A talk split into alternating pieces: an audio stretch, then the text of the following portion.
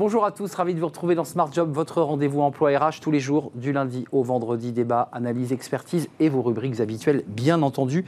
On parle aujourd'hui dans Bien dans son job de la réalité virtuelle. On en a déjà parlé, mais cette fois-ci, pour apprendre les gestes de premier secours, les gestes qui sauvent, on en parle avec Emmanuel Bourset, le fondateur de cette société qui s'appelle Un seul geste. Le livre de Smart Job, pilotage, animation d'une association, sujet éminemment important parce que le tissu associatif français euh, est très très riche et beaucoup beaucoup de Français créent leur association. C'est un guide pratique, on en parlera dans le livre de Smart Job avec Frédéric Gesquet, est DG de la Ligue contre le cancer et auteur donc de, ce livre. Et puis dans le cercle RH, vous connaissez notre rendez-vous du vendredi, les experts de, Smart Job. Euh, coup de pouce du SMIC, est-ce que cela pourra suffire euh, quand on le compare avec l'inflation à 4,8 euh, évidemment? Est-ce qu'il faut augmenter les salaires? Est-ce qu'il faut un quoi qu'il en coûte pour les salaires? On fera le point avec nos, invités et puis on parlera de, ces Français qui, qui, se sont lancés dans la reconversion et certains font grise mine. Voilà le programme du Cercle RH. Et puis dans Fenêtre sur l'emploi, Enchaîner ou pas d'ailleurs, les courtes expériences professionnelles, bonnes ou mauvaises idées, on fera le point avec Amélie Favre-Guittet. C'est à la fin de notre émission tout de suite. C'est bien dans son job. Bien dans son job, avec Sagid Talentsoft, la solution intégrée de gestion des talents.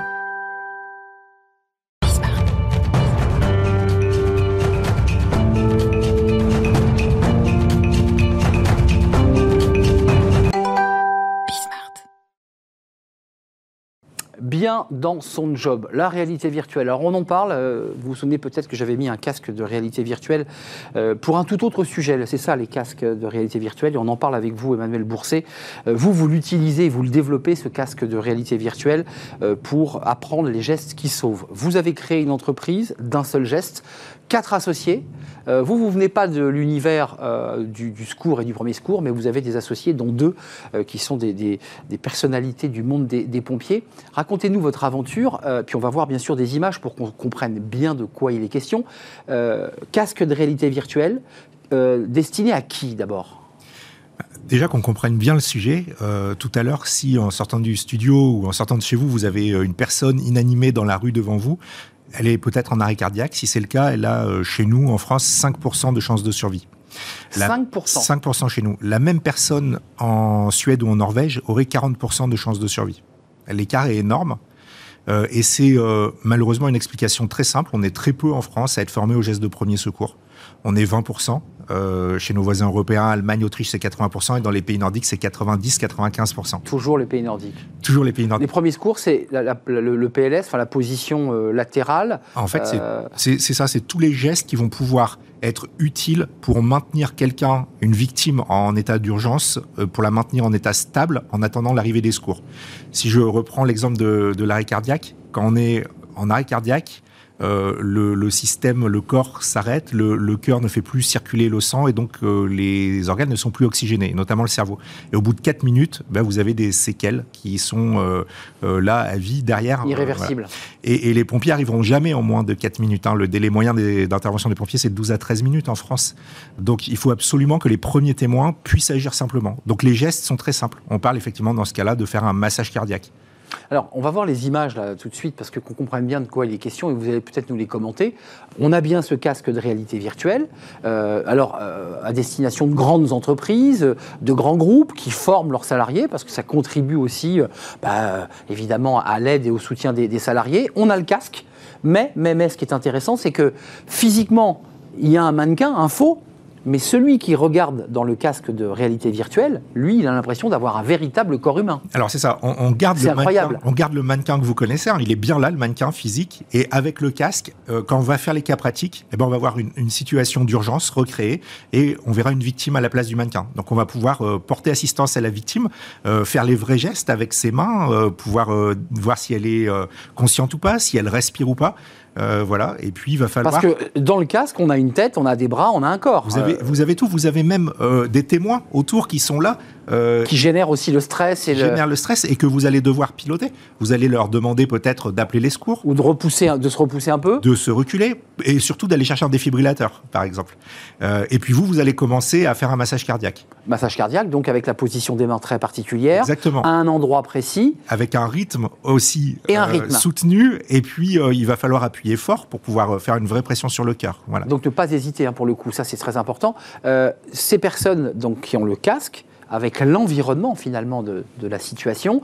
Est-ce qu'en bout de chaîne, et là évidemment c'est tragique, est-ce qu'elles savent ou pas si elles ont réussi à réanimer, puisque en fonction de leurs gestes, en fonction de leur capacité à gérer, on va savoir si la personne est sauvée ou pas. Alors, ça, c'est un vrai sujet quand même. En, général, et c'est presque toujours le cas, on ne le saura jamais tout de suite, parce que en fait, les secours vont arriver et vont prendre le relais. Donc là, on aura atteint notre objectif, c'est faire des gestes utiles en attendant l'arrivée des secours. Et après, c'est les professionnels, le SAMU, les pompiers, qui vont euh, techniquer la victime euh, et s'en occuper. Euh, après, elle part à l'hôpital, mais on ne sait pas si ça va bien se passer ou pas. Voilà. Mais nous, on pourrait avoir la satisfaction d'avoir fait ce qu'il fallait. Euh, l'idée, c'est qu'effectivement, c'est de relancer le cœur et de pouvoir remettre le cœur qui envoie du sang. L'activer pour faire euh, circuler le sang et donc l'oxygène. Euh, concrètement, vos, clients et votre, votre business, parce que là, en l'occurrence, la réalité virtuelle, vous avez développé évidemment toute la tech qui va dans le casque. là, vous apportez clé en main le, casque. Il est en location pour les entreprises à qui, avec qui vous travaillez, puis vous les récupérez. Comment ça marche? alors, alors, en fait, ou vous leur vendez le casque et ils se débrouillent Alors très simplement, en fait, nous, on est euh, organisme de formation et on va euh, euh, délivrer des journées de formation avec des formateurs qui sont pour la plupart sapeurs-pompiers et formateurs secourisme, qui arrivent dans l'entreprise avec le matériel. Ce qu'on n'a pas dit, c'est que la formation ne dure qu'une heure. Elle est individuelle. On a le matériel pour soi pendant une heure. Donc ça veut dire que dans une entreprise, pour un, chef d'entreprise, on, on, peut le déployer. Les gens vont être à leur poste de travail, vont travailler leur journée normalement et ils prennent une heure pour se former. C'est utile pour l'entreprise, c'est utile dans la vie perso. C'est parfait. Euh, juste un mot, parce que ça, vous le savez mieux que, quiconque, Emmanuel Bourset, c'est quoi les obligations des entreprises en matière de premiers secours? Ça, on n'en parle jamais? Ouais, alors, euh, euh, je dirais que malheureusement, elles sont trop light en France ah et, il faut absolument les renforcer. L'employeur doit assurer la sécurité de ses salariés sur le lieu de travail et doit avoir des personnes formées. Mais après, il n'y a pas, à part dans le BTP ou dans l'industrie par exemple, mais dans la plupart des entreprises, il n'y a, pas de, de quotas réglementaires, etc. Il y a une seule obligation aujourd'hui, par exemple, pour l'ensemble des entreprises, c'est de former les salariés avant leur départ à la retraite. Bon, nous, on aimerait bien que ça soit au moment de l'arrivée dans l'entreprise. Ça paraîtrait euh, plus efficace euh, et ça permettrait de sauver plus de... Le Code du travail, aujourd'hui même le législateur n'a pas encore euh, réfléchi à cela, c'est-à-dire on rentre dans une entreprise et on a une obligation pendant une heure de se plier. alors comme il y a des alertes incendies dans les entreprises, parce que tout le monde s'y plie, bah, il y a une heure de formation au geste de premier secours. Alors le, président de la République a fixé un, un objectif que le gouvernement doit atteindre. On doit arriver à 80% des Français formés d'ici 2027. On en est où là? Euh, Il y a une loi, la loi du, sauveteur euh, citoyen, euh, qui a été votée et qui a donc institué cette obligation d'être formé au, départ, au moment du départ à la retraite. La formation, elle est aussi devenue obligatoire pour l'ensemble des fonctionnaires des trois fonctions publiques. et nous, on souhaite que dans le, le quinquennat qui va commencer, on puisse avoir une nouvelle étape de cette loi qui renforce ces obligations pour sauver des vies. Concrètement, en fait, je rappelle, hein, taux de survie chez nous à l'arrêt cardiaque, Le chiffre est incroyable. Je ne le connaissais pas, 5%, comparé aux, chiffres de certains pays. D'ailleurs, comment vous expliquez ces très bons chiffres des pays nordiques qui sont souvent cités en exemple?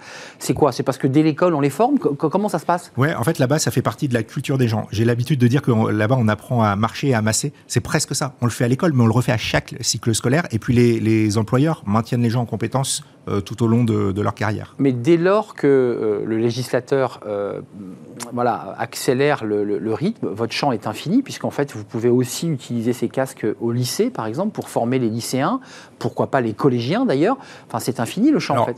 Vous avez raison de, de, parler de ce sujet. Nous, chez D'un Seul Geste, on est vraiment une entreprise à vraie mission, et pour ça, on a décidé de ne pas garder cette tech pour nous. Donc elle est protégée, on a déposé des brevets, mais on a souhaité la mettre à disposition de tous les organismes de formation en France qui souhaitent l'utiliser pour leurs propres clients. Et donc l'idée, on pense qu'on a créé une solution qui est vraiment efficace et qui permet de former plus vite et très efficacement, parce qu'on n'en a pas parlé, mais la réalité virtuelle permet cet apprentissage permet d'apprendre en étant concentré à 100% et surtout d'activer la mémoire émotionnelle qui est la plus durable parce qu'on va mémoriser ce qu'on a vécu. Euh, juste qu'on soit bien d'accord, une fois qu'on a mis ce casque de réalité virtuelle, on a vu les, images, on commence ce massage cardiaque, qui est, le geste le plus important. À quel moment quelqu'un me dit c'est bien, c'est pas bien, accélère, tes mains sont mal mises Comment ça se passe? Alors, Parce qu'il faut bien que quelqu'un me guide. Hein. Mais évidemment, vous êtes guidé tout au long. Le mannequin et le casque sont connectés. Dans le mannequin, on a des capteurs et donc, vous allez pouvoir, pendant que vous réalisez votre premier massage cardiaque, être conseillé en temps réel sur euh, la force et la vitesse. Donc, c'est quoi? C'est de l'hypertexte qui arrive dans l'écran? C'est on parle? Une sorte de jeu vidéo, des jauges qui, apparaissent. Et, on vous dit qu'il y, a, y a une partie verte, une partie rouge, et il faut être dans le vert. Voilà. Et donc, euh, à vous d'arriver à mettre l'aiguille de la jauge euh, dans le Ouais, c'est ça, c'est comme dans les jeux. Et puis, on vous guide en musique aussi. Euh, il y a une musique particulière ou des musiques qui, qui aident au, rythme du massage. C'est quoi les Bee Gees On a choisi euh, Staying Alive ah ouais, des Bee Gees.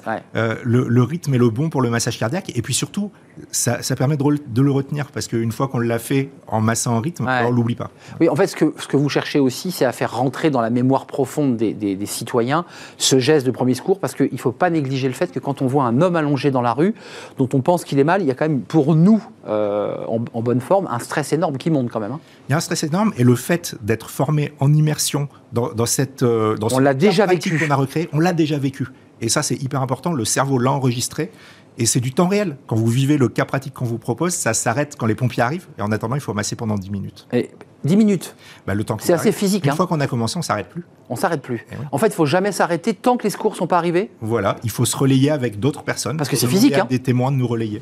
Hum. Euh, et la cage thoracique peut, être endommagée lors d'un massage ou pas? Alors, si vous euh, placez les mains au bon endroit, a priori, ça va bien se passer. Euh, éventuellement, il y aura peut-être une côte ou deux de cassée, mais si la personne survit, elle sera super contente. Oui, c'est ce qui me semblait, qu'il y avait effectivement le, quand même la pression qui était forte. votre développement d'entreprise, parce qu'il y a le champ législatif, j'imagine que vous faites un peu de lobby auprès du pour lui expliquer, enfin, le législateur que vous ne connaissez pas encore, hein, puisque les élections vont avoir lieu. Euh, et puis, c'est quoi la suite? C'est des grandes entreprises, c'est des PME, c'est des centres de formation? Voilà. Donc nous, euh, on, a démarché euh, des grandes entreprises pour euh, aller avoir du volume pour que l'activité soit rentable le plus rapidement possible. Et aujourd'hui, comme on met à disposition sur abonnement notre solution, bah, finalement toute entreprise qui a ses propres formateurs peut l'utiliser, tout organisme de formation peut l'utiliser pour ses propres clients. Et puis dans les mois qui viennent, on va aussi s'intéresser à l'international parce que ça marche en France, ça va marcher dans d'autres pays. On a la version anglaise que l'on vient de mettre en service, par exemple chez Blablacar euh, à Paris. Et puis on a la chance de travailler pour euh, des collectivités aussi. Euh, on a formé tous les fonctionnaires de la métropole du Grand Paris avec notre solution. on forme des, des, agents publics de l'université de Grenoble, on forme des salariés chez EDF, chez Enedis, hmm. chez Paris Habitat. voilà, on, on, est prêt à conquérir le marché. Merci Emmanuel Bourset pour, euh, pour votre sourire et puis sur, cette information essentielle des premiers gestes de survie. Il faut savoir euh, masser et donc l'apprendre peut-être à travers votre, votre casque de réalité virtuelle, fondateur d'un seul geste. Merci d'être venu nous... Merci d'être venu nous rendre visite. Euh, on passe au livre de Smart Job dans un tout autre sujet, encore que on va parler des associations. C'est un sujet important et un guide pratique. Mais bien vous guider, vous qui, vous qui voulez créer votre association. On vous explique tout avec l'auteur de ce livre.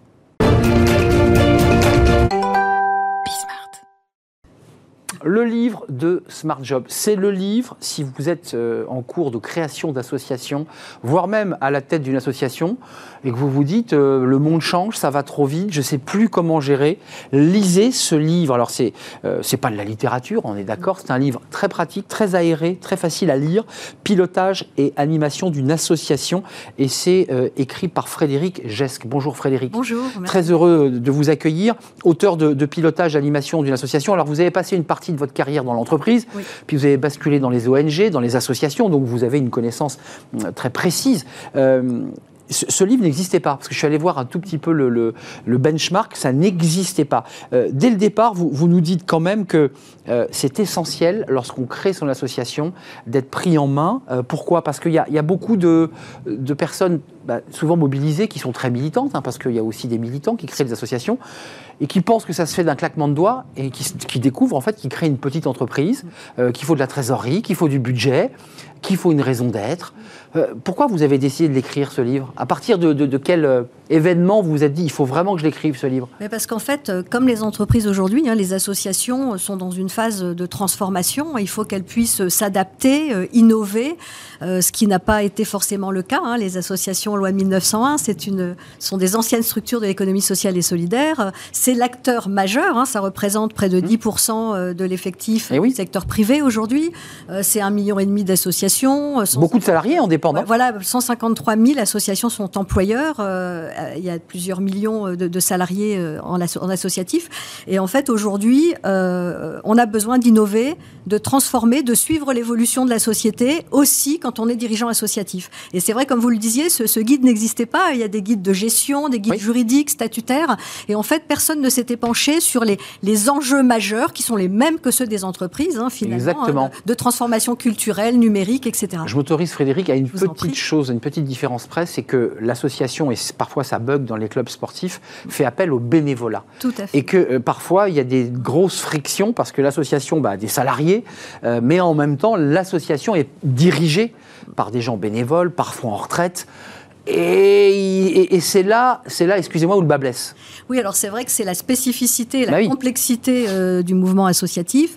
Euh, c'est effectivement euh, de, d'avoir à la fois des équipes opérationnelles salariées et des bénévoles. 22 hein, millions de, de bénévoles eh en France, plus de 12 millions qui sont réellement actifs dans les associations. C'est à la fois ce qui fait la force et peut-être la fragilité de l'associatif aujourd'hui dans une phase où il faut pouvoir trouver, je dirais, un équilibre du curseur entre le militantisme et la professionnalisation qui devient nécessaire. Pas toujours facile, hein, parce que parfois le bénévole qui est impliqué depuis 20 ans dans l'association a tout donné, parce que parfois il lui donne toute sa vie. Exactement. Puis vous avez un professionnel qui lui dit, bon alors écoutez, pour le financement, on va y repenser. Sur le financement, vous dites, alors il y a la raison d'être. Mhm. Parlons-en un peu quand même, parce que quand on crée son association, vous dites qu'il faut quand même une éthique, il faut une colonne vertébrale que vous appelez la raison d'être, qui, qui, fait florès d'ailleurs depuis quelques temps dans l'entreprise.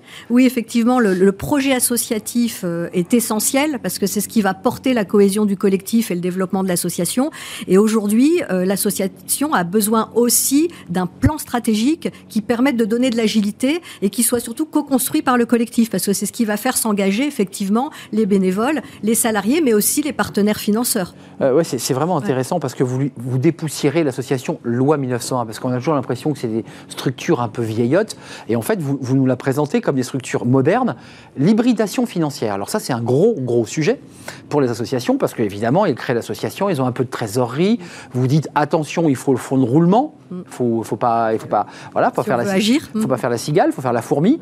Et puis vous dites n'hésitez pas à hybrider. Ça veut dire quoi pour vous hybrider la bah, Aujourd'hui, il faut savoir que le secteur associatif euh, est quand même face à un vrai euh, challenge puisqu'il y a de moins en moins de financement public. Et eh oui. Euh, et en face, il y a de plus en plus de besoins. C'est vrai que les associations souvent répondent à des besoins que les politiques publiques n'arrivent pas à, à, remplir totalement. Et donc effectivement, bah, pour agir, il faut des moyens.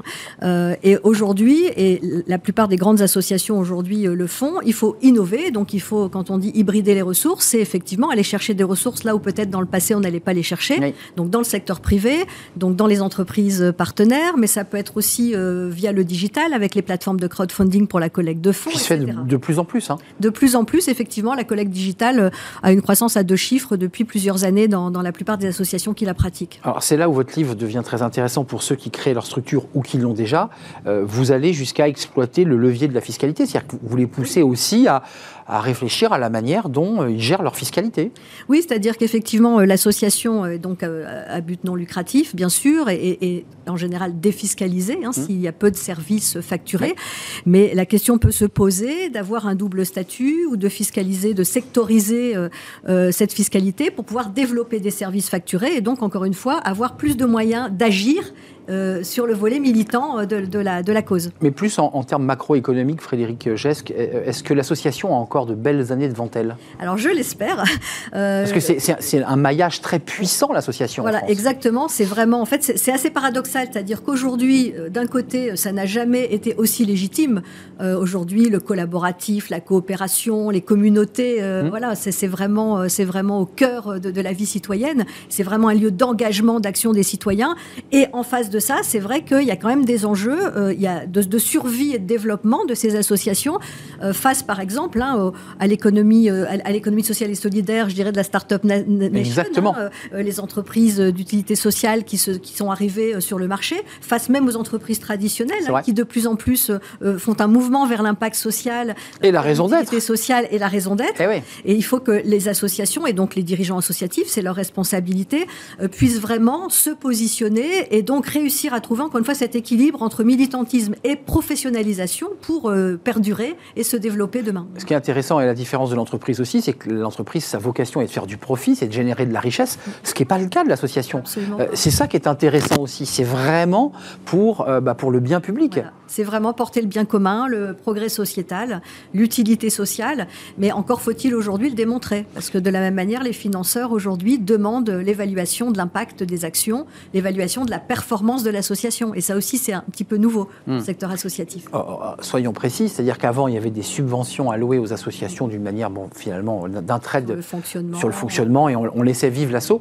Aujourd'hui, les collectivités, évidemment, plus près, euh, liées au déficit, plus près de leur, argent, se disent, euh, bah, prouvez-nous que votre utilité est là. C'est plus compliqué, ça, pour les bénévoles, parce qu'ils le font avec leur cœur, mm, mm. mais ils doivent quand même rendre, euh, rendre des comptes. C'est toute la difficulté, effectivement, et, des enjeux associatifs aujourd'hui, que ce soit sur, effectivement, l'économie, sur la gouvernance, qu'il va falloir ouvrir aussi euh, différemment. Oui, j'ai vu qu'il y avait des partenariats. Vous dites qu'il faut aussi douer les partenariats parce que la philanthropie, c'est aussi les fondations, c'est le mécénat.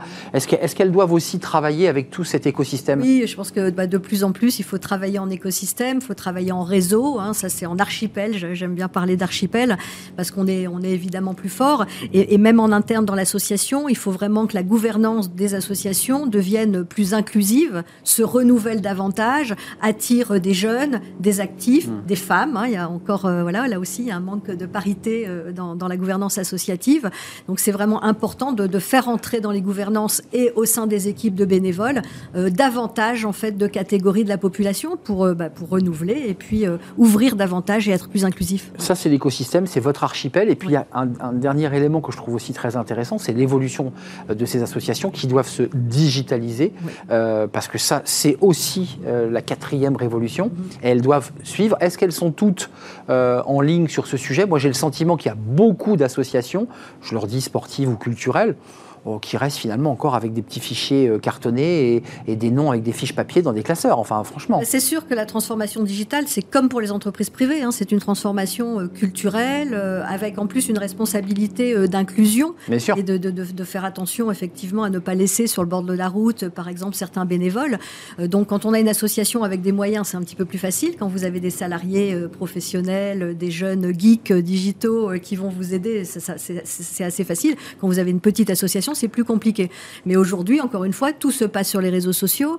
Euh, et si vous voulez en plus euh, travailler avec des fonds de la philanthropie, des financements philanthropiques, vous avez besoin d'aller euh, d'aller sur les réseaux sociaux, aller voir des gamers, des, ambassadeurs, des influenceurs, etc. Donc c'est complètement voilà, tout en train de bouger comme dans l'entreprise. Et avant de nous quitter, avec des heures que détache l'entreprise pour des salariés volontaires, informaticiens ou pas, qui vont aussi donner de leur temps, et ça les associations ne le savent pas, mais donner de leur temps pour créer un site internet, pour améliorer le réseau. C'est important, ça. Il, devrait, il faudrait le communiquer sur ce oui, sujet. Le mécénat de compétences Exactement. est essentiel. Donc, effectivement, euh, n'hésitez pas, si euh, pour votre association, à aller taper aux portes des grandes entreprises qui, de plus en plus, Et eh oui. dans le cadre de leur politique RSE, euh, proposent à leurs salariés d'aller donner du temps sur le temps de travail, d'ailleurs, en général, pour accompagner les associations. Ce livre, en tout cas, est très bien fait parce qu'il est très agréable à lire, parce que c'est un livre technique, mais qui est très aéré dans sa lecture, avec beaucoup de penses-bêtes, d'encadrés et de choses très accessibles pilotage, animation d'une association.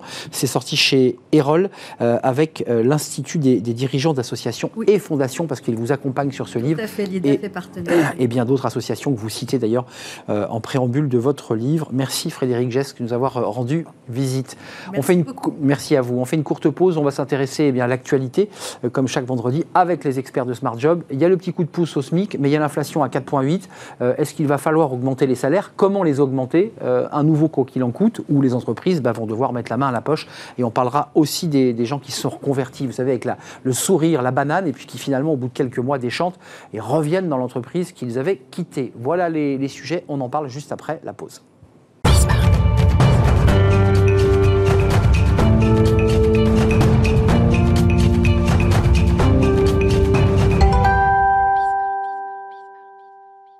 Le cercle RH, le débat des experts de Smart Job comme chaque vendredi, avec une actualité autour de l'inflation, du SMIC euh, et donc du pouvoir d'achat évidemment. On va parler euh, de ce coup de pouce au SMIC, de l'inflation à 4,8, alors qui se situe pas mal la France par rapport à, d'autres pays européens. Euh, certains déjà annoncent, notamment un réseau de grande distribution annonce une inflation, une augmentation des prix à plus 7. on va parler de cela et puis on va essayer de savoir ce qu'il faut faire. Est-ce que l'entreprise doit prendre l'initiative d'augmenter les salaires elle-même même, avec un dialogue social dès la rentrée, ou est-ce qu'il faut un quoi qu'il en coûte, un nouveau quoi qu'il en coûte, avec une aide directe de l'État aux salariés pour compenser évidemment cette hausse de l'inflation Ça, c'est sur la table du prochain gouvernement qu'on ne connaît pas encore parce que le président a décidé de prendre son temps. Puis on parlera de la reconversion des, des cadres, ou pas d'ailleurs, qui partaient la fleur au fusil et qui reviennent un peu sur leur pas. Pascal Joannin, merci d'être là, directrice générale de la Fondation Robert Schuman, toujours avec beaucoup de, livres. Alors, l'Atlas permanent de l'Union européenne 2022, et bientôt, le rapport Schuman, qui est une, un, ouvrage de référence, 2022, mais qui sera bientôt prêt dans quelques jours. Oui, la semaine prochaine. Merci en tout cas d'être là. Christian Grelier, bonjour. bonjour. Vous êtes président fondateur de Money Time Conseil, après une longue carrière euh, dans, dans les entreprises de l'audiovisuel, je, je, résume bien. Et votre livre, euh, vous étiez venu nous en parler d'ailleurs dans un grand entretien, Management, le retour au bon sens, les bonnes pratiques pour obtenir enfin des équipes engagées et conquérantes chez Et puis Benjamin Zimmer est avec nous, vice-président d'entreprise et progrès et CEO de Silver Alliance, euh, le grand âge, euh, les personnes âgées, pas vous, mais en tout cas les... J'irai un jour, je, je l'espère. Exactement, mais en tout cas vous, vous travaillez euh, dans ce secteur. Et puis ce livre, qui, qui, a presque un titre de campagne présidentielle, une entreprise responsable et rentable, c'est possible. vous l'avez écrit avec Claire Agnès Guettin et c'est sorti aux éditions Contenta regardez ce chiffre, le premier, c'est le coup de pouce au SMIC. Euh, c'est ce qui a été annoncé il y a quelques jours par le, gouvernement, par la voix d'Elisabeth Borne, 2,65%, revalorisation au 1er mai, c'est un peu traditionnel, euh, sauf qu'au même moment, ce qui fait un SMIC en brut à 1640 euros, brut. Euh, sauf qu'au même moment, on a une inflation, alors là, officielle, nette de l'INSEE de 4,8. Est-ce qu'il aurait fallu aligner le SMIC? Christian Grelier, Benjamin Zimmer, euh, Pascal Joannin, est-ce qu'il fallait aligner ce SMIC sur l'inflation? Parce que là, là, il y, a un petit, il y a un petit gap quand même. Hein. je pense que parler du SMIC, c'est un peu réducteur. Il y a, parler peut-être de l'ensemble des entreprises, parce qu'en même temps, les entreprises, récemment, ont fait une réévaluation des salaires, qui est en majorité entre 2, 2, et 3% donc ça, c'est effectivement pas la hauteur de l'inflation, mais ce qu'ils ont aussi pour certaines, c'est beaucoup de participation et d'intéressement. Beaucoup d'entreprises ont eu des résultats en 2021 très, très euh, de, de, bonne allure. Donc ça fait partie aussi du complément de salaire. Et dans les entreprises, quand on dit 2 à 3% il y a souvent, en tout cas c'est la, recommandation qui est faite aux entreprises, de privilégier les petits salaires qui, eux, euh, sont peut-être pas à hauteur de 4,8%, mais en tout cas euh, sont déjà... Donc vous dites attention à l'effet d'optique. Il faut se penser, voilà. c'est quid de, la fin d'année hein, euh, Moi, c'est l'analyse qu'aujourd'hui je peux avoir des entreprises que je rencontre. Alors, vous, vous les rencontrez, vous, vous en avez une Oui, dans un monde idéal, il faudrait augmenter les salaires euh, avec l'inflation. C'est évident. mais d'accord. Maintenant, euh, est-ce qu'on peut le faire? Parce qu'une entreprise, c'est aussi un système vivant euh, qui fait face aussi, elle, à la crise. on a des fournisseurs qui augmentent les prix. Donc on ne peut pas augmenter, nous, les salaires sans, en restant à, flux tendu sur les autres. On a aussi des entreprises, dit-on, alors peut-être me trompais-je, mais qui, au-delà du fait qu'elles ont des coûts de matières premières qui ont évolué, spéculent un peu et profitent aussi de l'opportunité puisqu'on le lit, on l'entend, de l'opportunité d'une inflation, et chacun, et en, finalement, on fait, on fait un système de surchauffe. Donc il faut que les salaires, à un moment donné, puissent suivre, puisque quand on fait ses courses, quand on va euh, mettre de l'essence dans sa voiture, encore que là c'est plafonné, mais dans six mois, euh, l'essence passera à la barre des 2,30 euros, 2,20 euros. Donc vous vous dites, attention, parce que euh, ça marche pas, c'est pas aussi simple que ça. quoi. Ah, c'est pas aussi simple que ça, et puis quand vous faites des mesures en entreprise, les nouvelles règles que vous mettez en place, elles sont sur le temps long. Là, on est face à une crise, donc on ne connaît pas la fin. Hmm. Donc euh, il y a toute cette incertitude qu'il faut savoir gérer et qui est complexe. J'avais un économiste euh, que je ne citerai pas, mais lors d'une conférence qui m'avait vraiment juré la main sur le cœur qu'en mars, l'inflation n'était que conjoncturelle, on est déjà maintenant en, mai, et qu'en mars, tout ça serait réglé, que, l'inflation serait derrière nous à partir de mars. On a une inflation qui galope euh, encore plus. Quel est votre état d'esprit et quel est le, le, regard que vous portez tant sur les chiffres français que, j'irais, sur le regard européen sur cette question? Parce que tous les pays, j'ai vu qu'il y avait quelques émeutes, quelques manifestations sur les salaires en Espagne, euh, où des salariés ont manifesté assez violemment d'ailleurs sur, euh, sur les salaires. Euh, c'est inquiétant quand même. Au niveau européen, tous les pays n'ont pas un salaire minimum. C'est vrai. Euh, et bien entendu, le salaire minimum dans les pays est fonction du, salaire un peu médian, etc. Donc en effet, ça va de 330 euros le plus bas en Bulgarie, à plus de 2000 euros mm. euh, chez nos voisins luxembourgeois. si l'Europe validait le SMIC européen, on en parlait, c'était 660 euros pour les Bulgares. il, doublerait quand même. Hein. Il, y a, en effet, il y a en effet des, des, des, des choses pour essayer d'harmoniser. Et dans les pays où il n'y a pas de, de salaire minimum, euh, j'allais dire comme chez nous, il y a des salaires, il y a des négociations par branche. On pense à nos amis italiens ou certains pays du Nord. Et donc, il n'y a pas rien comme salaire minimum. Euh, alors maintenant, il y a aussi euh, cette inflation, on en parlera tout à l'heure. Mais sur le SMIC, en effet, au niveau européen, on ne peut pas dire on va faire un SMIC européen à un niveau, puisque le, niveau de vie des, uns et des autres. Ah oui. Et les luxembourgeois vous disent, de toutes les façons, s'il y avait un niveau, ben, ça serait le nôtre. Alors donc, forcément, à plus de 2000. Pas, à plus de 2000. À plus de 2000. Le SMIC luxembourgeois serait à plus de 2000. Non, mais c'est. Mais si on prend le SMIC bulgare, c'est 660. Ce qui, ce qui, existe aussi pour compenser et éviter en effet les hausses de salaire qui sont pérennes et sur du long terme, c'est euh, ce qu'on a appelé en France la prime Macron, la prime de pouvoir d'achat. On y arrive. si j'ai bien compris, le président de la République, dans un engagement de campagne qu'il avait fait euh, avant d'être élu, avait dit qu'il euh, la maintiendrait, voire l'augmenterait. Donc peut-être ça permettra à certaines entreprises qui y sont éligibles de pouvoir en effet donner un petit plus à, leur, à leurs salariés, sans en effet porter préjudice à l'équilibre financier de leurs ressources, parce qu'une fois que vous avez augmenté les salaires, c'est difficile après de les, de les, de les défaire. C'est pour ça que j'évoquais cet économiste. Euh, inflation conjoncturelle, attention en augmentant les salaires, parce que les salaires, on les augmente pour la vie. L'inflation, elle baisse. Sauf que là, l'inflation continue à progresser. Juste, parce que comme il est dans l'actualité, qu'il y a cet accord, euh, euh, dit-on, historique entre la France insoumise, Europe Écologie, les socialistes, vous avez vu qu'il il y a la retraite à 60 ans, mais il y a aussi le SMIC à 1400. Enfin, en tout cas, c'est dans la, dans la plateforme de revendication. Non, ça, vous semble totalement saugrenu de, de nouveau augmenter considérablement ce SMIC Parce que là, on est à deux. Je suis d'accord avec monsieur, il faut que les entreprises après puissent suivre derrière. Hein, et donc, euh, je pense que le système de la prime Macron est beaucoup plus adapté, hein, puisque c'est en fonction de l'activité et des résultats de l'entreprise, la possibilité mmh. de, compenser un peu cette inflation des, Donc vous ouvrez, vous ouvrez le débat. plus loin en disant aussi que les entreprises contribuent aux recettes de l'État. Oui, Exactement. Donc euh, par cotisation. Euh, l'argent tombe pas du ciel. Alors attendez, il faut, qu'on soit tous d'accord ou pas d'ailleurs. Vous, vous, dites euh, à l'État de nous, de nous refaire, puisqu'il l'a fait pour le Covid, finalement un quoi qu'il en coûte, euh, de sortir le chéquier pour compenser une inflation qui pourrait atteindre, dit-on, alors Super U 17%, euh, certains disent qu'on pourrait dépasser la barre des 10%, ce qui est assez incroyable. Euh, vous dites que ça serait à l'État de, venir compenser parce que l'entreprise n'aurait pas les moyens d'augmenter ses salaires Peut-être, mais l'État ne peut pas tout faire. Bah alors oui.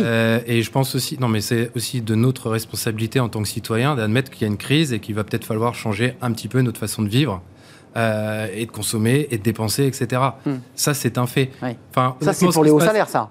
Mais oui, mais ce qui se passe aujourd'hui, c'est que, que le départ du monde qui vient. C'est-à-dire qu'il faut qu'on fasse autrement, qu'on crée de la valeur autrement, qu'on redistribue de la valeur autrement. Tout à l'heure, vous parliez du, entre autres des entreprises hmm. qui, peuvent faire de l'intéressement. Donc, c'est hmm. souvent les entreprises du 440. Les grosses entreprises. Les grosses entreprises. Bon, il y en a beaucoup qui ne peuvent pas le faire. Euh, donc il faut trouver d'autres moyens. Le télétravail est un moyen de réduire certaines charges parce qu'on est chez soi, on ne prend pas sa voiture pour se déplacer. Il y a, énormément de sujets et il faut les mettre tous sur la table. Euh, que ça se passe comment en Europe? Parce qu'il y a aussi le débat des baisses de charges, puisqu'à un moment donné, il y a certains qui disent mais, sur les charges, on y, verra peut-être plus clair. Enfin bon, je lance ça. la, crise Covid a engendré, comme vous le savez, le plan de, relance mmh. européen, Generation EU. Il y a eu en mmh. effet des pays qui ont été beaucoup plus impactés que la France au niveau du Covid, c'est l'Espagne et l'Italie. Donc ce plan, il existe, il a été mis en place, il est mis en place, il y a des premiers versements qui sont faits, etc. C'est une chose. Mais au niveau européen, il y a quand même une règle qui, quand même, c'est un certain équilibre des, dépenses publiques. Et, alors même si en effet le, la, dette et le déficit ont légèrement monté. C'est fini là. Oui, pour l'instant, c'est fini parce ah qu'on bah les a mis de côté mm, pendant mm, mm. cette crise Covid. Mais forcément, la crise Covid, elle est, je ne sais pas si elle sera terminée euh, complètement, mais enfin, pour l'instant, il est prévu qu'on réouvre des négociations au niveau européen pour voir quelles sont les nouvelles règles. Ce ne sera pas forcément le 3 et 60% qui sont en, vigueur aujourd'hui, mais il y a bien un équilibre à trouver. Et donc, euh, il va falloir qu'on remette un peu d'ordre aussi chez nous pour pouvoir peut-être euh, essayer d'être une force de proposition française sur certains points, notamment peut-être sur l'énergie ou sur d'autres sujets, la défense, parce que en effet, si on est dans l'état dans lequel on est, bah, notre crédibilité est un peu entamée vis-à-vis de nos partenaires européens. Alors sur l'inflation, parce que vous avez quelques chiffres qui sont assez intéressants et qui peut-être relativisent la crise dans laquelle nous sommes, même si 4,8 c'est une, inflation assez importante. Vous, me disiez, chez, chez, les, en Grande-Bretagne, c'est 10%. Les, les, Anglais sont passés à 10%, ça a été annoncé tout à l'heure par l'Office de statistique britannique. Et au niveau européen, vous avez Eurostat, hein, mmh. qui a mmh. un chiffre légèrement un petit peu supérieur hein, sur, sur l'inflation française, qui est à un tout petit peu plus de 5. D'accord. Mais nous, on est à 4,8 pour l'instant. Voilà mais c'est le deuxième pays avec l'inflation la plus basse. Il y a Malte et la France, qui sont vraiment, on va dire, à 5%. Mais hmm. vous avez des pays, l'Allemagne, qui est à plus, c'est quasiment à 8, ouais, ça. 8, voilà. Et vous avez des pays qui ont passé 10%. Euh, il y a même des pays qui sont à 19%. Les pays baltes sont à 19%. Donc la moyenne européenne est à 7,5% officiellement, voilà. Donc on est en dessous de la moyenne, mais le nombre de pays qui est en dessous de la moyenne ou proche de la moyenne, nous sommes la France, un des pays le mieux lotis, tout simplement parce que la principale hausse du prix de, des prix, c'est l'énergie, et que nous avons nous, grâce à un choix nucléaire qui nous protège un petit peu, et puis aussi des, une aide directe, et des euh, besoins, et des besoins.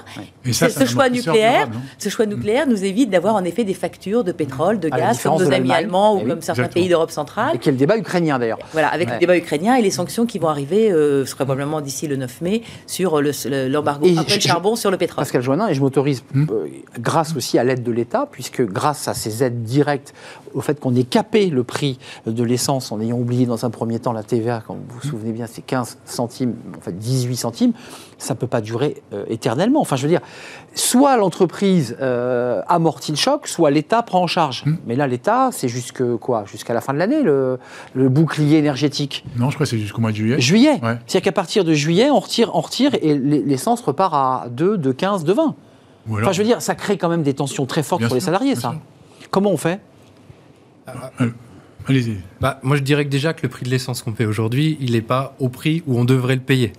Euh, si on écoute certains euh, économistes, je pense à Monsieur Jancovici, il vous expliquerait euh, par A plus B que le pétrole, la nature l'a produit. Et la nature, on ne l'a pas rémunéré pour cet effort pendant des millions d'années. Mais ça, c'est la thèse. Bah, c'est une thèse, mais n'empêche que le pétrole, c'est une ressource qui est de toute façon finie. Mmh, donc à un moment donné, il va y avoir une rareté et le prix il va augmenter. Mais... Là, on, on, assiste juste à quelque chose qu'on va assister de manière plus forte dans les 20, les 20 ans qui viennent. Mais excusez-moi, je, me sais de me situer par rapport au salarié qui est au SMIC. Là, il vient de prendre 2,85. Il fait 40 km par jour avec sa voiture diesel, parce que c'est cette voiture qu'il a. Euh, concrètement, il se dit, mais euh, moi je suis allé voir ma DRH, elle m'a dit, je ne peux pas augmenter les salaires pour les, les arguments que vous évoquiez, mais elle attend tout de l'État en ce moment, à ce moment-là. Non euh, En France, il faut savoir que le, prix de l'essence, il y a quand même une grande partie qui est euh, de la fiscalité. Oui, une grande partie. Voilà, parce qu'en effet, dans certains pays où l'inflation est aussi grande, etc., le prix de l'essence est légèrement en dessous de 2 euros. C'est pas moitié moins, attention. Hein. Mais voilà, il y, a, moins de taxes, donc il faut euh, peut-être regarder en effet si le prix du carburant, pour tant que la transition écologique et donc pour passer d'une des énergies fossiles à mm. des voitures hybrides ou avec au milieu vous rappelez les gilets jaunes. Voilà. oui, oui, mais, on, mélange deux espaces-temps. il y a le temps long, et je suis d'accord avec vous, il va falloir sortir peut-être du mode de fonctionnement aujourd'hui avec du télétravail. Oui. Basculer vers de l'énergie propre et qui sera beaucoup moins. Euh, qui impactera beaucoup moins les, hein, les, budgets des, ménages, mais, mais ce temps va être long. Donc il faut, entre-temps, Exactement, il faut des mesures intermédiaires, avant d'arriver à ce qu'on puisse en effet se permettre d'avoir en effet un autre type en ville, On a des moyens de transport qui, qui s'offrent à nous. Quand vous allez dans les petites villes, dans les campagnes, euh, il y a des gens qui n'ont plus de travail s'il n'y a pas de la voiture ou les deux voitures. Mais la voiture est indispensable, il n'y a pas de transport en commun. et, si vous avez euh, voiture électrique. et si vous avez deux personnes dans un couple, puisqu'ils ont des enfants, mais enfin deux personnes dans un couple, ils ont chacun deux voitures, puisqu'en effet ils ne vont pas forcément travailler dans la même ville. Mais euh, vous allez sortir là le, le rapport Schuman sur l'état de l'Union 2022 qu'est-ce qu'elle dit Qu'est-ce que dit l'Europe sur ces sujets? Est-ce qu'elle parle d'une seule voix ou est-ce que chacun mène sa petite politique Puisqu'on vient de le voir, les Allemands ont une politique énergétique avec des difficultés d'approvisionnement de gaz. Les Allemands la France a son nucléaire. Et, chaque Français ou Allemand se dit mais moi mon pouvoir d'achat il baisse, j'ai moins d'argent à la fin du mois et notamment les petits salaires parce que c'est un peu le sujet du jour. Alors les Allemands sont en train de refaire une, euh, conceptuellement leur, leur, leur, position parce que en matière énergétique, le fait qu'ils aient se, retirés du nucléaire il y a 10 ans après la fin de eh Fukushima les rend beaucoup plus vulnérables à une, une, importation extérieure d'énergie. Et sur la défense, où ils ne dépensaient rien, Là, ils dépensent. Bah oui, la guerre en Ukraine les oblige à revoir un petit peu leur position parce qu'ils se disent. Et, et, ça rééquilibre le rapport de force. donc, en effet, le, modèle allemand est en train de se revoir. Alors, en effet, ils ont des comptes euh, euh, budgétaires à l'équilibre, c'est un peu une, une règle constitutionnelle, mais en même temps, ils sont obligés de faire un certain conception, de revoir tous leurs concepts. Et là, on a un peu un avantage compétitif momentanément, d'autant plus qu'on a un président réélu qui est considéré aujourd'hui comme le nouveau chef européen, ce qui mm. était Angela Merkel avant, puisque le nouveau, le mm. nouveau chancelier allemand est au début de son mandat. Donc, voilà. Et, donc, en effet, on a un président qui peut essayer l'impulser, mais il impulsera d'autant plus que chez lui, il aura essayé de faire des réformes pour essayer d'avoir en effet, sur les faiblesses qui sont les nôtres, euh, une force. Christian Ce que je dire, c'est que la guerre de l'Ukraine, depuis le mois de février, a quand même rebattu toutes les cartes. Hein. sur l'inflation, ah, etc. Ça a été un, et, et, que les salariés français vont en pâtir. Exactement. je pense que, est-ce qu'en septembre, parce que vous avez contact avec beaucoup d'entreprises par les conseils que, vous donnez, et puis mmh. par le réseau mmh. d'entreprises et progrès, est-ce que le dialogue social de septembre va être tendu? On a vu les syndicats au 1er mai, vous avez vu, qui euh, évoquent une augmentation bien supérieure à ce qui est fait sur le SMIC, qui demandent des augmentations de salaire, c'est-à-dire qu'effectivement, rendez-vous pris en septembre. Est-ce que vous la craignez, non pas le troisième tour, mais le quatrième tour social, après les législatives Je ne sais pas ce que sera la, situation. Qu'est-ce que vous disent les entreprises?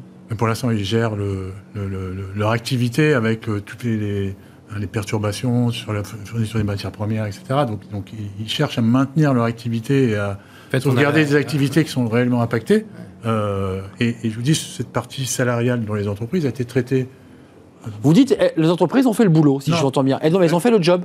Elles ont amorti. Elles sont fatiguées. Elles sont fatiguées. Elles sont fatiguées. Et on va en reparler après sur le deuxième thème. Là, ouais où il y, a, beaucoup de, fatigue. Euh, et la reconversion, on va y arriver, parce que c'est un, sujet. Ça fait, quand même, ça fait quand même vous, dans votre réseau. Fatigue chronique. Hein. D'accord, mais fatigue chronique, elles ont des salariés qui viennent frapper à la porte et qui disent Nous aussi, on est fatigués. je veux dire, euh, Encore une fois, moi, je ne raisonne pas que sur les salariés. Bien sûr que c'est important. Alors, nous, par exemple, chez WeCare, typiquement, euh, mm. nos salariés qui travaillent, qui font du service à la personne, ils ont des voitures qu'on leur donne et qu'ils peuvent utiliser eux. Donc ça, c'est un, c'est un avantage vrai. Euh, qui est quand même pas neutre. C'est vrai. Plutôt que d'avoir une voiture qui, euh, qui voilà, est nourrie au diesel, nous, on leur donne des voitures hybrides donc qui ne pourraient certainement pas, qui pourraient certainement pas se payer évidemment seuls et qu'ils peuvent utiliser pour leur déplacement personnel privé.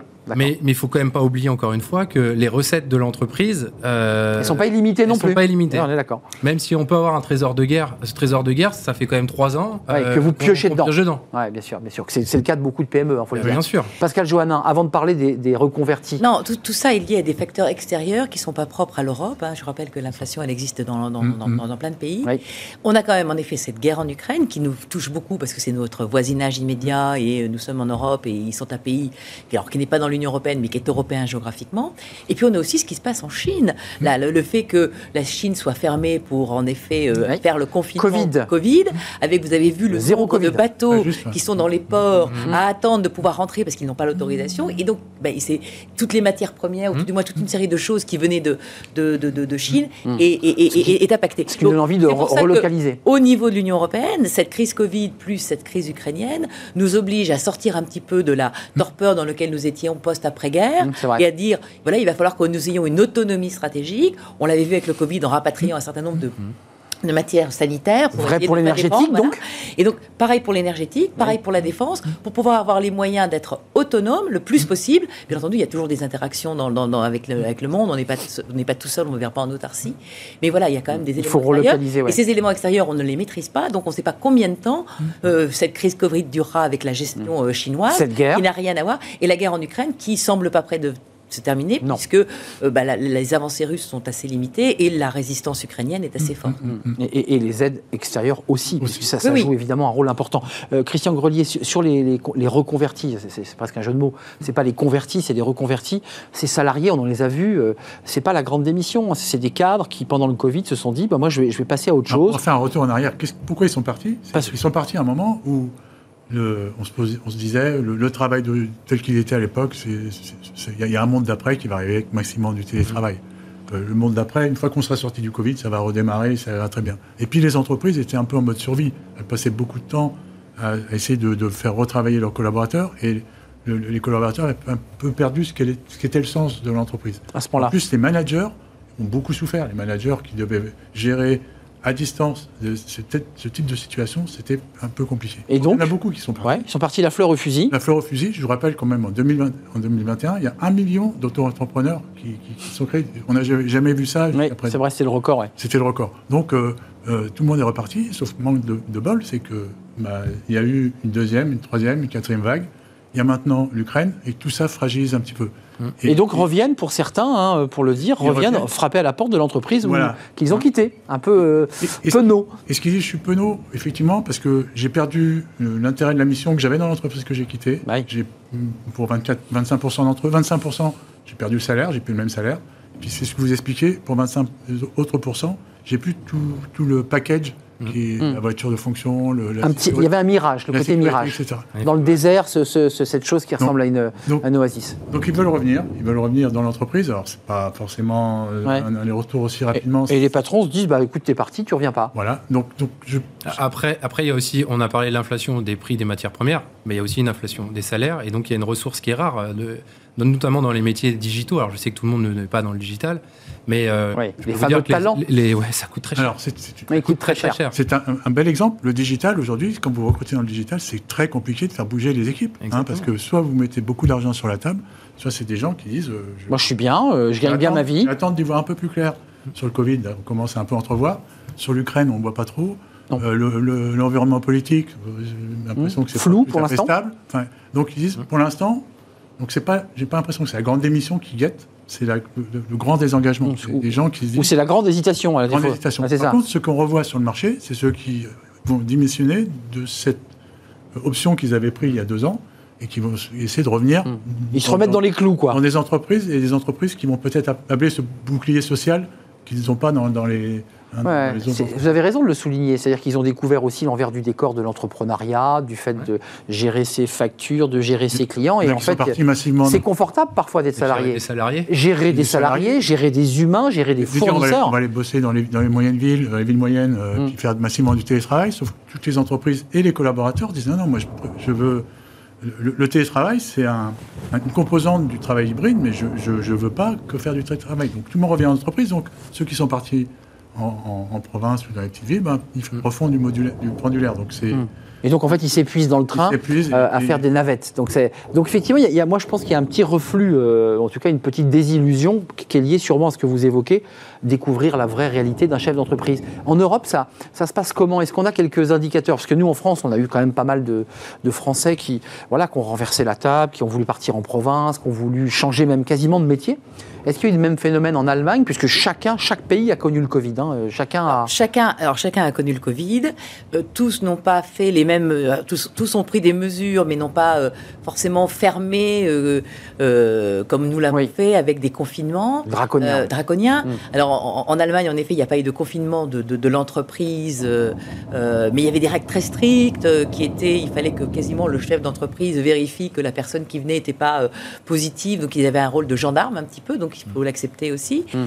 Et puis, par contre, en Allemagne, par contre, ça, on ne le dira jamais assez. On, on parlait d'école tout à l'heure. Euh, l'école a fermé en Allemagne pendant plusieurs mois.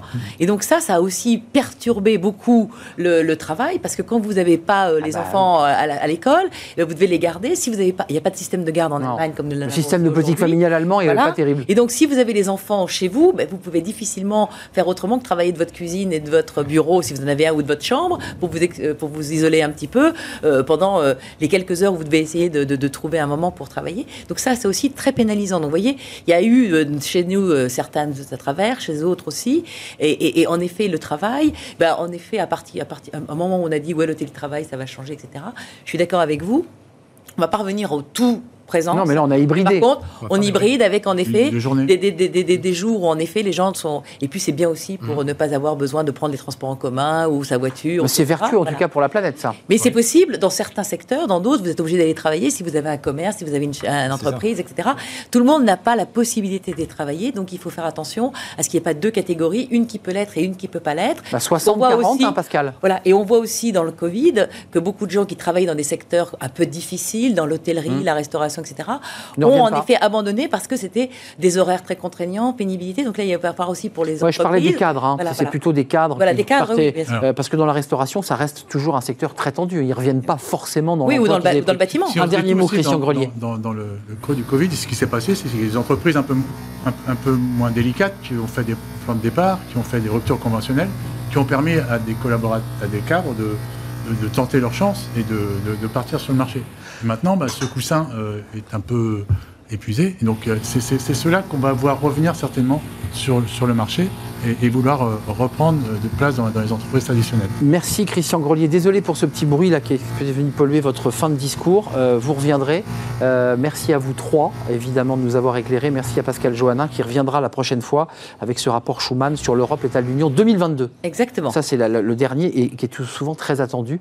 Oui, parce qu'il y a plein de, il y a plein de données, de il y a des contributions, il y a des données, il y a des, il y a des cartes. Livres références. Et des, et des références statistiques qu'on a donc modifiées avec l'inflation parce que eh, forcément. Oui, vous aussi. entre le moment où on l'a donné à l'imprimeur et le moment où il a fallu l'imprimer, il y avait mmh. l'inflation qui avait dans certains pays euh, beaucoup plus commenté qu'en France. 7 moyenne européenne. Hein. 7,5. 7,5 avec euh, des chiffres. Dans la zone euro. 4-8 euh, en France, mais différents sur Eurostat. 19% en Estonie. voilà, et 19% en Estonie, ça, ça, ça, laisse, ça laisse songeur. Merci à Benjamin Zimmer, CEO de Silver Alliance et vice-président d'entreprise et progrès. Merci à Christian Grelier. Vous êtes consultant et auteur de Management, le retour du bon sens. Au bon sens d'ailleurs, édition Erol. on fait, bon, pas de pause, on enchaîne par fenêtre sur l'emploi et on s'intéresse, bah, justement, ça fait un peu écho à notre sujet, euh, est-ce qu'il est bon ou pas d'accumuler les, emplois courts euh, pour faire une expérience ou pas? Ma réponse dans fenêtre sur l'emploi.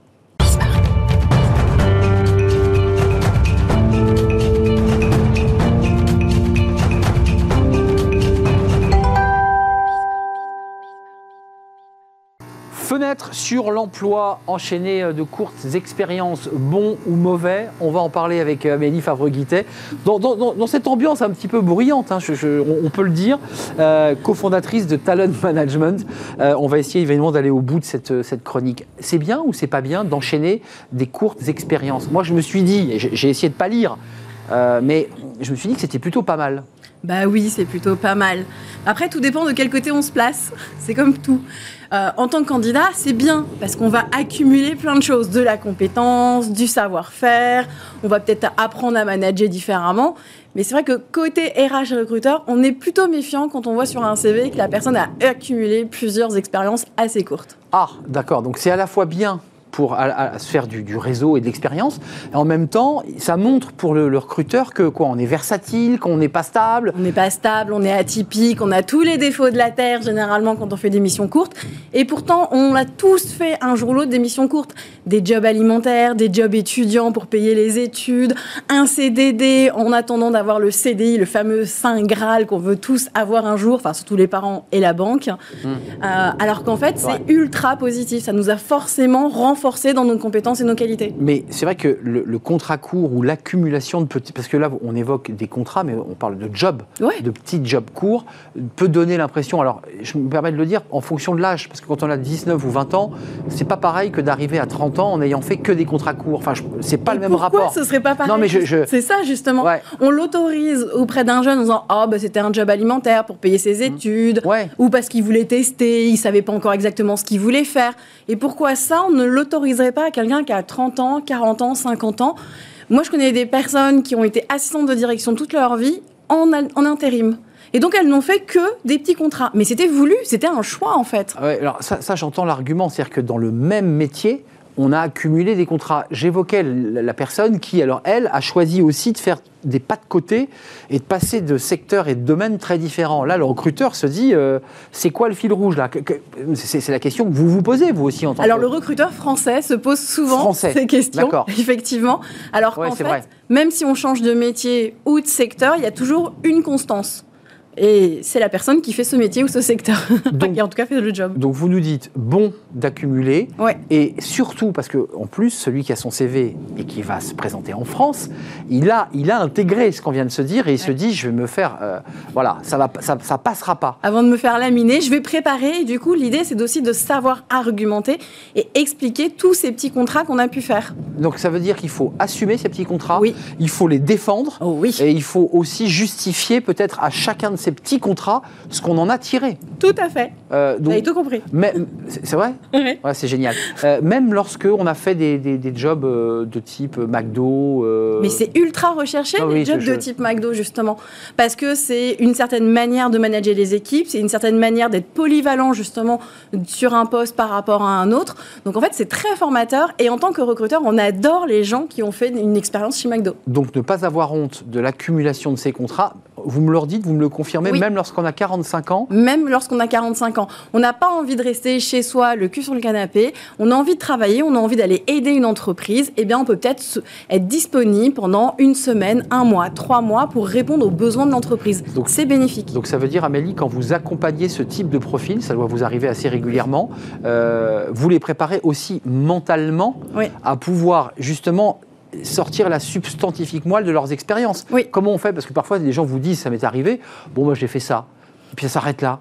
Euh, Tout, effectivement, est dans la manière de le valoriser, c'est-à-dire c'est est-ce qu'on a travaillé sur un outil particulier, est-ce qu'on a appris à utiliser un logiciel qu'on ne connaissait pas jusqu'à présent et pourtant qui va être sollicité dans les prochaines boîtes, est-ce qu'on a découvert un nouveau secteur, est-ce qu'on a euh, découvert une manière de travailler, est-ce qu'on a travaillé son réseau, est-ce qu'on a aidé à travailler à l'international? Il faut creuser un peu, il faut essayer de... forcément quelque chose qui peut servir. Et puis, est-ce qu'on peut dire, euh, je crois que ça a dû m'arriver d'expliquer de, à la personne qui vous recrute que ben, on, on l'a fait aussi pour gagner de l'argent et que l'argent c'est assez utile et qu'après tout, il fallait gagner son, son pain. Non, est-ce qu'on est qu'on peut avoir cette espèce, pas d'arrogance, mais de, un peu d'outrecuidance C'est une vérité que souvent on n'a pas envie d'entendre. Alors pourtant, elle est, elle est normale. Bah, quand on travaille, c'est pour payer des factures.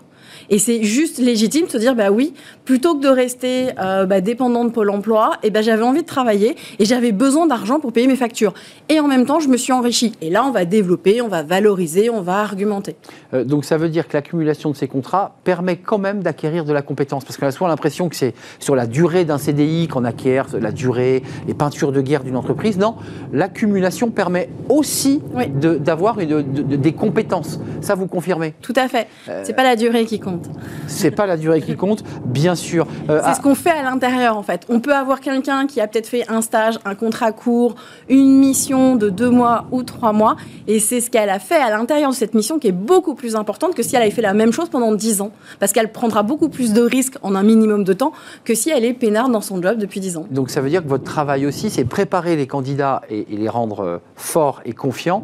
Mais est-ce que parfois vous avez des manos à mano avec les RH Je sais que vous êtes très présente sur les réseaux sociaux et vous faites passer ces messages-là. Euh, ça passe chez les RH, ça, quand vous leur dites ça? Pas toujours. Ah oui, et oui. On a toujours le euh, dinosaure qui veut absolument... Père de famille, quoi. C'est ça, qui vient du même métier, du même secteur, qui a fait ça depuis 10 ans, limite à la concurrence. Il n'a pas envie de sang un peu frais. Et, vous sentez que ça bouge parce qu'on nous dit même que dans certains secteurs, même la finance, euh, on prend des philosophes, on essaie de disrupter. Ils n'ont pas le choix puisqu'ils n'arrivent pas à trouver. Des fois, quand ils sont au pied du mur et qu'ils n'arrivent pas à trouver la perle rare, ils sont prêts à du coup laisser de côté un ou deux critères. Et donc, on peut aller faire un pas de côté, aller chercher, aller chercher quelqu'un qui est dans un autre métier, un autre secteur d'activité. Donc, vous avez une double bataille former vos candidats, mais aussi convaincre. Le, le, voilà. De, de, de, quoi D'oser, de, prendre des risques de... C'est pas tellement prendre un risque parce qu'il y a toujours la période d'essai pour tester, il y a l'entretien pour valider, il y a des tests de Mais doser des profils nouveaux Oui, simplement doser de comparer euh, véritablement avec d'autres profils ce qu'ils peuvent apporter à l'entreprise. Hmm. Ne serait-ce qu'en termes d'ouverture d'esprit et de curiosité, en se disant, bah, tiens, quelqu'un qui vient d'un autre secteur d'activité peut être tout aussi pertinent. Donc ça, c'est votre négo en off avec le DRH. Vous lui dites, je sais que ce candidat ne correspond pas à ce que vous recherchiez, mais recevez-le. Tout à fait. Leur dire, faites-moi confiance. On a un outil qui nous permet de traquer quand on envoie un petit peu les, les profils aux entreprises et on sait s'ils lisent davantage notre compte rendu ou s'ils regardent le CV. Ils ont plutôt tendance à ne regarder que le CV. Donc moi, je leur dis non, laissez tomber le CV, regardez, le compte rendu. Ouais, c'est ça. Ne, vous contentez pas du, CV. Ça, c'est vraiment un boulot important. Merci Amélie Favreguité euh, d'être venue nous rendre visite, euh, cofondatrice de Talent Management, entre autres. Merci à vous, merci à Amélie, merci à vous qui nous regardez, merci à toute l'équipe évidemment. Euh, je serai là lundi, bien entendu. Merci à notre réalisateur Romain Luc. merci au son à Amanda, merci à Fanny Griesmer, merci à Lily et merci à Carla pour l'accueil invité. Merci à vous pour vos réactions. Bye bye, bon week-end.